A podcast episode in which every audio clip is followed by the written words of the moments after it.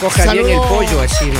Eh, eh, don Polivio, ya estamos al el- aire. pon el dedo ahí y yo haces- siempre agarro bien el pollo. Ya, ya, ya, así. No se sabe, doctorita. No, se Pero mire, así. mire. Usted mucho presume de eso. Doña, la doctora Ana Camila subía, agarra el pollo así, agarro bien el pollo. O sea, co- como cualquier violencia. cosa coge el pollo. Deje la así violencia, deje la violencia. Y a dos manos le coge. pues, De coge la el pollo. violencia. A ver, escúchame bien. eh, hay muchas personas, yo diría, yo no sé, bueno, en América Latina y en algunos países de Europa posiblemente pasa lo mismo.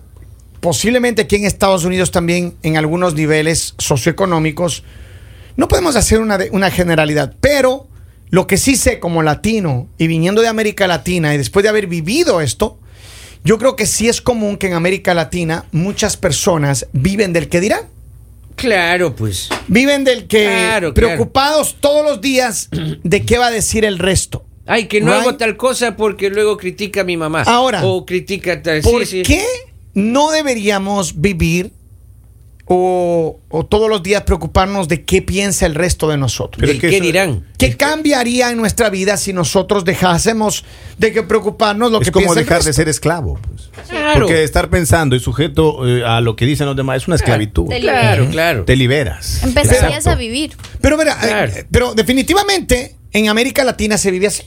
Y acá también. ¿Sí? ¿Tú sí, crees? Claro. sí, claro que Sí. sí, porque es de- es depende de las familias. O sea, eh, hay cosas que tú no haces porque la familia no te lo permite, porque se va a ver mal, porque un ejemplo, si tú tienes, eh, estudiaste para algo, pero quieres hacer algo completamente diferente, no, porque qué van a decir, que usted tiene que hacer para lo que estudió. Entonces son todas cosas que no te, te limitan, o sea, te crean como una barrera y, y no puedes ser feliz. Yo creo que una cosa es lo que posiblemente tu familia piense, porque como es Son parte de, demás. de- de- Sí, sí, pero como que tu familia, tu mamá, tu papá, tus hermanos, lo que sea, incluso tus primos, en algún punto es como el núcleo, núcleo, núcleo familiar pensando cuál va a ser tu futuro. Y Claro. yo no digo que no sea influencia Pero es que en externa, realidad, pero... pero... en realidad, mira, algo que yo te digo, Kevin, Ajá. nadie tiene que influir en esto. Son Sí. tus decisiones, porque una cosa es el sueño de tu papá, una cosa es el sueño de tu mamá, una cosa es el sueño de tus hermanos y Ya. una cosa es tu sueño. Yo entiendo. Entonces, digamos, muchas veces en la familia, si un ejemplo, son familia de abogados. Ya. Ah, no, tienes que ser abogado, pero tu sueño es ser cantante. No, pero ¿cómo se te ocurre? Tienes que... Entonces, si me hago entender, tú dejas... Y entonces cuando tú empiezas a pensar, ¿por qué? ¿Por qué hablamos primero de la familia? Porque son las primeras personas ¿Qué que te influencian? Limitan. Ok. Eh, en mi caso, por ejemplo, mal concebido el tema de mis tías por parte de papá, cuando ellas querían lo, lo bueno para uno, lo mejor para uno, la comparación de ellos, eh, de ellas, me recuerdo tanto, que siempre fue, eh, tienes que tener un mejor carro, eh, tienen que verte mejor, cuando la idea era, eh, cómprate un buen carro, tiene que irte bien en la vida. Pero ellas siempre te ponían el ejemplo para que te vea el Pero es que eso para mira- que te vea la mira tu familia. primo cómo ver, está Mira y tu dónde primo está. cómo Pero está es y que, mira, dónde punto está. de orden, Mal punto de concebido orden. el tema por ahí. Henry, punto de orden. Es que, mira, hay dos cosas que yo creo que hay que separar aquí. La una, el que dirán por la parte material Claro. y el que dirán de lo que la, la educación que tienes, por ejemplo, ¿right? Porque hay muchas personas que incluso tienen, en, yo digo, estoy hablando en América Latina porque es donde más he experimentado eso. Por ejemplo, cuando yo vivía en América Latina, cuando yo vivía en Ecuador, ¿qué pasaba? Todo el mundo se fija en qué carro tienes, qué vistes, qué tipo de zapatos te pones, eh, en algunos trabajos la corbata que usas, si te combinaste o no te combinaste, etcétera, et- en donde comes, no puedes salir, eh, tú salir en chancletas, en chanclas o en, shorts hacia un centro comercial, eso es imposible en algunos lugares. Ah, Pero eso está bien, Pero- depende al norte que tenga. No, no, no, yo entiendo, pero lo que digo es que el- el- la mentalidad materialista en, en muchas sociedades posiblemente nos hacen, como tú decías, esclavos de, esa, de ese comentario, del qué dirán. Cuando nosotros, los seres humanos, yo, te voy a, yo voy a hablar por mí, por mi experiencia, cuando yo vi- vine a vivir aquí en Estados Unidos, ¿qué pasó conmigo? Yo ya no me vi obligado a comprarme trajes trajes caros, marcas caras, zapatos caros. Yo no me veo obligado a vestirme de cierta manera o a comer en ciertos lugares, ¿no? Entonces, ¿qué pasó? Yo sentí una libertad, pero absoluta, cuando dejé de pensar en el que, ok, yo ya no estoy atado a esa manera de pensar y de ver cómo miran todas las Esos cosas. Por son los ejemplo, prejuicios sí, de Sí sociedades. entiendo, pues. sí entiendo tu punto de ¿Ya? vista y sí eh, siento que esto pasa, pero tú pudiste haber dejado de sentirte así desde que vivías en Ecuador. Sin duda. Y eso ya está en ti. Porque a la final eh, van a hablar mal de ti o bien de ti en cualquier lado. Y, y aquí también probablemente lo hacen. Solo que simplemente tú ya te desataste de esas, Exacto. esas cadenas. ¿sí me Pero mira, yo, a ver, Te yo, liberaste. yo, yo estoy de acuerdo contigo, no digo que no, pero de alguna manera, ahora yo cuando viajo, que lo hago frecuentemente de vuelta a mi país, cuando viajo, yo siento que la sociedad todavía permanece Te en eso. escanea. Todavía está en esa manera de pensar. Entonces, ¿qué sucede? Que y, y te juzgan en en muchos países, muchas personas, en muchos círculos sociales, no te juzgan por el ser humano maravilloso que eres, te juzgan por cuánto tienes, qué carro tienes, en qué barrio vives, dónde vives, en dónde comes. Y entonces creo que esa es una atadura horrible para las personas. ¿Qué pasó conmigo? Yo le digo acá, yo tengo problema acá y me puedo poner, mire, cualquier pantalón, cualquier zapato, mis vecinos no me van a criticar, mi círculo social no me va a criticar. Cuando aquí nosotros en el verano, unas personas pueden venir con short, otros pueden venir con corbata. Y doesn't matter, Pero no cambia mucho. Ahora. creo que yo también creo que em, que la gente va a dejar de criticar cuando al resto le deje de importar. Sí, Entonces también empieza en ti, o sea, a mí que me importa que digamos, yo digo algo, tiene sus pros y tiene sus contras. ¿Por qué? Porque a mí hay algo que no me gusta de acá y es que yo siento que también tú tienes que tener respeto por las personas cuando estás en la calle, porque cuando estás en la calle no estás solo tú, también hay más personas. Y no es no está bien tampoco que tú tengas que ver a personas que de verdad salen prácticamente en pijama o en pijama cuando tú sí te estás tomando el tiempo de vestirte adecuadamente para salir. Entonces a mí no se me hace tampoco, a pesar de que a nadie le importa y que todo el mundo hace lo que quiere, yo digo también hay cosas que no debes hacer. O sea, no, no está bien que vayas a... Y estamos de acuerdo con eso. A ver, yo no digo que, que, que la gente debe salir como quiera a la calle, no estoy No, diciendo no, eso. no, no, no, yo estoy dando Correcto. un punto de vista Sí, que sí. no tiene que ver con lo que han dicho. Pero ¿qué es lo que yo siento? Por ejemplo, yo siento, por ejemplo, aquí, tú vives en, vas en tu barrio, vas en tu barrio y tú puedes tener el carro más caro del mundo. Puedes tener un Ferrari, un lo que quiera y parqueado afuera de tu casa. Sí, el carro bonito de mi vecino. La gente además, ay, el A mucha gente le puede dar seguridad a eso. Sí, sí, sí, pero mira, ¿qué pasa? Yo le este pido mismo al vecino este mismo vecino en nuestra América Latina, no, pues este vecino no puede vivir donde vive el pobre, pues. Porque es que digamos... Entonces, aquí- pues, aquí claro. acá la nosotros- gente no vive de impresiones. Exactamente. O sea, acá ya no te impresiona una marca. Un no carro, una ropa. Un teléfono. Exacto, Exacto, o sea, acá es normal, acá es normal. Y también empezamos otra vez al tema, por eso les decía, eso va desde lo que, porque si tú a tus hijos les enseñas eso, pues ¿qué estás esperando de tu hijo? Si tú estás hablando del vecino, si tú estás hablando de, ay, ese porque tiene, estás hablando delante de tu hijo, pues tu hijo obviamente va a crecer con esa Pero que- Y mentalidad. eso nace, eso nace de las familias. Cuando de- está de chiquito, mira, ah, tienes que hacer esto, mírale a tu primo cómo está haciendo, mírale a tu tío cómo, mírale a tu papá cómo hace. Oiga, le está quitando identidad Pero a la criatura. mira algo que me acabo de dar cuenta este rato que dices, Lali. Que sí, es verdad. Es que tal vez en nuestros países tener un carro, tener la, la- la ropa de marca, es, eh, no, o sea, es bueno, lo que sea, porque en realidad es poco accesible en nuestros países, es mucho más caro. Pero, por ejemplo, me pongo a pensar. Yo siento que en nuestros países, por ejemplo, un ejemplo así que se me ocurre ahorita, la, la educación universitaria Ya. tenemos mucho más acceso porque no es tan cara como es aquí, por ejemplo. Entonces, en cambio, que es algo que es súper bueno, que más bien deberíamos sentirnos orgullosos, eh, no lo tomamos tan importante simplemente por la diferencia de accesibilidad. Pero simplemente es eso. Pero a ver, Ahora, sí, no, a ver, ratito, punto de orden. Sí, no lo que acabas de decir. Sí. Solo es un ejemplo. Sí, porque claro, una universidad aquí, un promedio eh, vale 20 mil, 18 mil, 15 mil el semestre, ¿right? O el año. Ajá. En América Latina posiblemente el, el semestre vale 2 mil o 1.500 y se hace más accesible. O sí, 5,000. Posiblemente. Sin embargo, aquí en Estados Unidos, el gobierno socialista que tenemos tiene muchísimos programas, subvenciones, tienen planes, tienen todo lo que te scholarships, todo lo que tú puedes imaginar, que hay muchos estudiantes sobresalientes que tienen universidad pagada. Es más, yo conozco dos o tres aquí que Sí, sí, pero lo de la universidad era solo un ejemplo. Porque te Entiendo. pongo, te pongo otro ejemplo. En, en nuestros países, digamos, eh, las, las frutas, las legumbres son mucho más accesibles y simplemente es por el precio que nosotros le ponemos. Entonces, es literal, es nuestro pensamiento. O sea, si tú le das más importancia a una camiseta con marca que a tener, eh, a tener frutas orgánicas o frutas así, entonces es simplemente lo que está en tu Es mente. relativo, Y claro. eso Ahora. es relativo. Y eso te digo, o sea, es, es, esa es la diferencia. Que tú, tú este pensamiento puedes tenerlo aquí, como puedes tenerlo en tu, en tu país. En cualquier parte. Sí, Ajá. yo, pero creo, yo creo que al final el, el, el, el- el- rol, o más bien, el círculo en donde nosotros nos desenvolvemos, tiene mucho que ver con eso. Sí.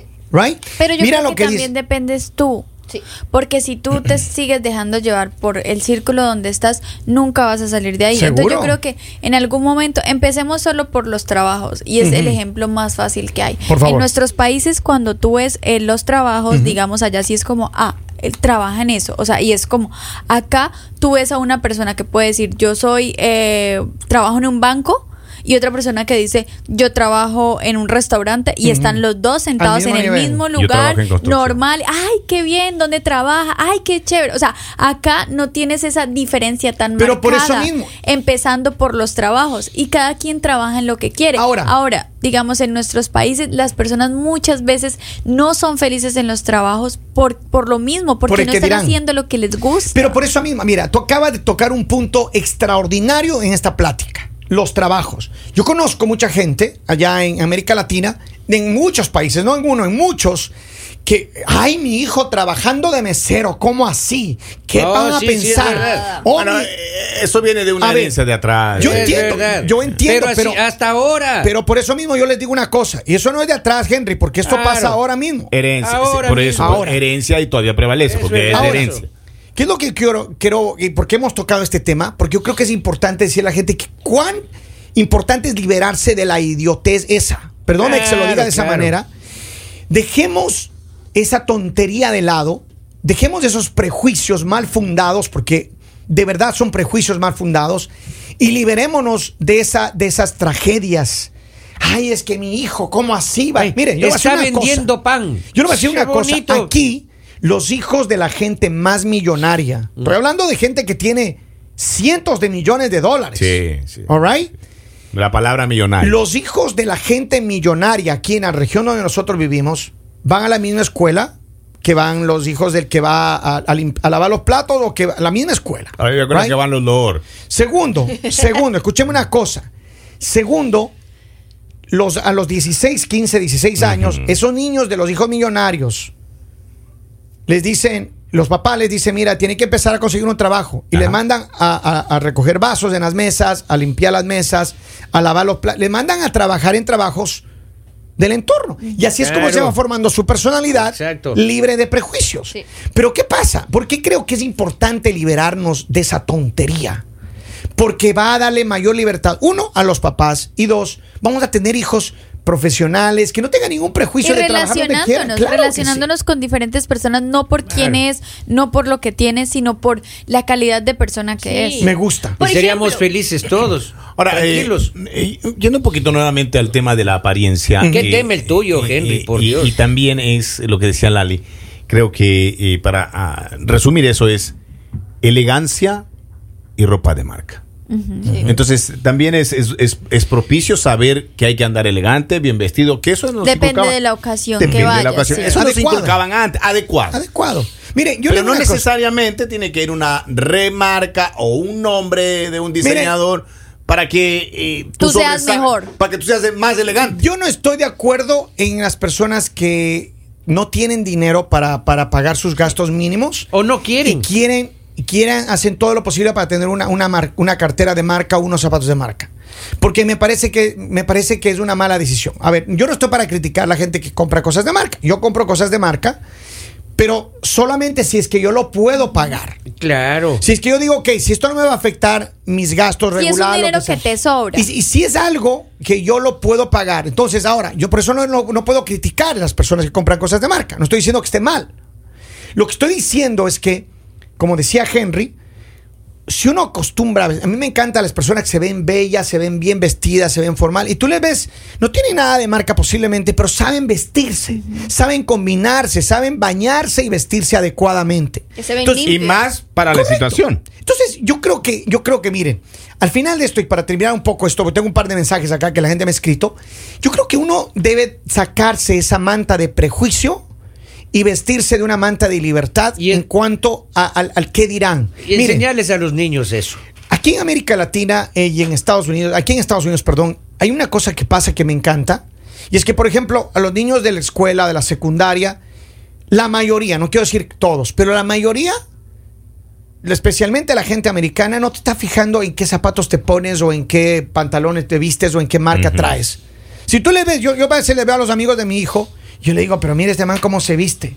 Cual- o sea, trae cualquier cosa y andan así. Pero claro, están con unos shorts, están con unos tenis y ya una camiseta ya no son regular. tenis, ahora son zapatillas o Sí, crocs. eh. pero Sí. cualquier cosa, no importa. La pero chancla. ellos no están, oh, ¿qué, qué carro tienes? que No, Ah. Eh, no hay ningún problema. necesitan carros Y- sí por necesidad, y por acá, las y acá, distancias de digamos, este se país. preocupa más porque quién tiene carro para salir, pero no es como, ay, no, en ese carro no, vamos sí. a salir. Entonces, por ejemplo, yo, yo voy a contar una historia así rapidita. Yo tengo uno de mis hijos, eh, iba al high school y tiene sus amigos de toda la vida de high school. Y hasta ahora son amigos, muy amigos. Y uno de ellos era el, niño que sus papás tenían un trabajo regular y no tenían dinero para siempre comprarle o el teléfono de moda o la computadora, o no, no tenía todo. Entonces, los papás trabajaban, él trabajaba y así se fueron formando. Él fue a la universidad y todo. Y en un punto en la universidad, él no tenía su propia computadora. Él tenía que ir a la, a la librería para poder usar y hacer sus trabajos. Y un día mi hijo me dijo, mi hija papi dice, yo voy a regalarle una computadora a mi amigo por su cumpleaños. Me dije, sí, claro, si puedes, hazlo. Me dije, me parece un chévere detalle. Pero yo me puse a pensar, dije, en ninguna parte, en otra parte, yo he escuchado que un amigo te regala una computadora. Es muy inusual. Y yo le dije, ¿pero por qué lo hace? Me dice, porque lo que pasa es que yo sé que él no tiene económicamente dinero para hacerlo. Y dice, yo tengo unos ahorros que podría designar para comprarle a él. Yo hablé con otro amigo mío y entre tres amigos se pusieron de acuerdo para comprarle la computadora al amigo. Eso se llama nobleza, señor. Pero ¿sabes qué? Me pareció tan noble, tan chévere, Claro. porque dijeron, a ellos no les importa si es que es rico. Ellos en el grupo de ellos están ricos, pobres y, y de clase media. Pero todos se llevan por igual, conversan por igual, se aconsejan por igual. Y ahora, cuando pasados los años ya se graduaron de la universidad, tú les ves hablar en las reuniones porque a veces vienen a la casa y todos están hablando en diferentes niveles ya.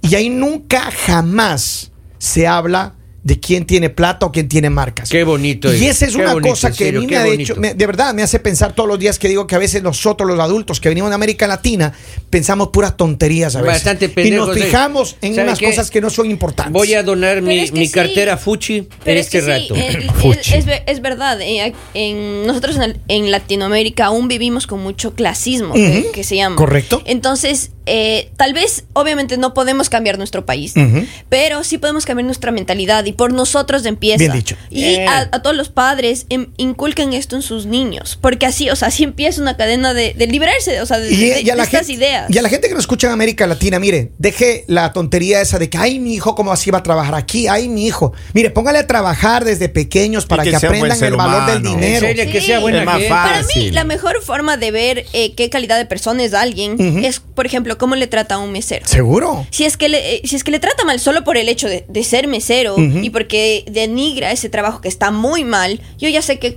más dice de esa persona que... Obviamente. Claro. Tengo un par de mensajes. Dice, con mi familia paterna era imposible vivir. Eran tan absorbentes y metidos que dominaban, me dominaban totalmente. No. A toda la familia, por eso yo me fui a- de mi casa a los 17 años y después de entonces, a mis 40, vivo plena y feliz. Y con mi mentalidad en ese aspecto sana, dice. Un mensaje más. Dice, por acá en Ecuador siempre se escuchaba de los migrantes que van a trabajar para construir su casa, pero en sectores de alta plusvalía. Lo triste es que se mataban trabajando, construyendo, pero nunca pudieron disfrutar de la casa, solo regresaron en una caja ya directo al nicho. Y hay otro mensaje que dice, buenos días, ciertamente el clasismo del que se está hablando existe y es muy real. Saludos Sí, a toda la gente. Sí, Pero señor. bueno, lo importante es que este tema quede. Discúltalo en casa, claro, piénselo yo creo que, bien. Yo creo que los adultos tenemos la posibilidad de criar a nuestros hijos. Me gusta lo que dijiste. Eduquémosles, que aprendan a saludar, que aprendan a respetar, que aprendan a trabajar, que aprendan a ser honrados, que aprendan a, a, no ser eh, sexistas o clasistas o de cualquier otra, otra categoría que le pueda poner. Yo creo que en todos nosotros está la posibilidad de mejorar nuestra sociedad. Sí, señor. Así que sí, le mandamos un abrazo.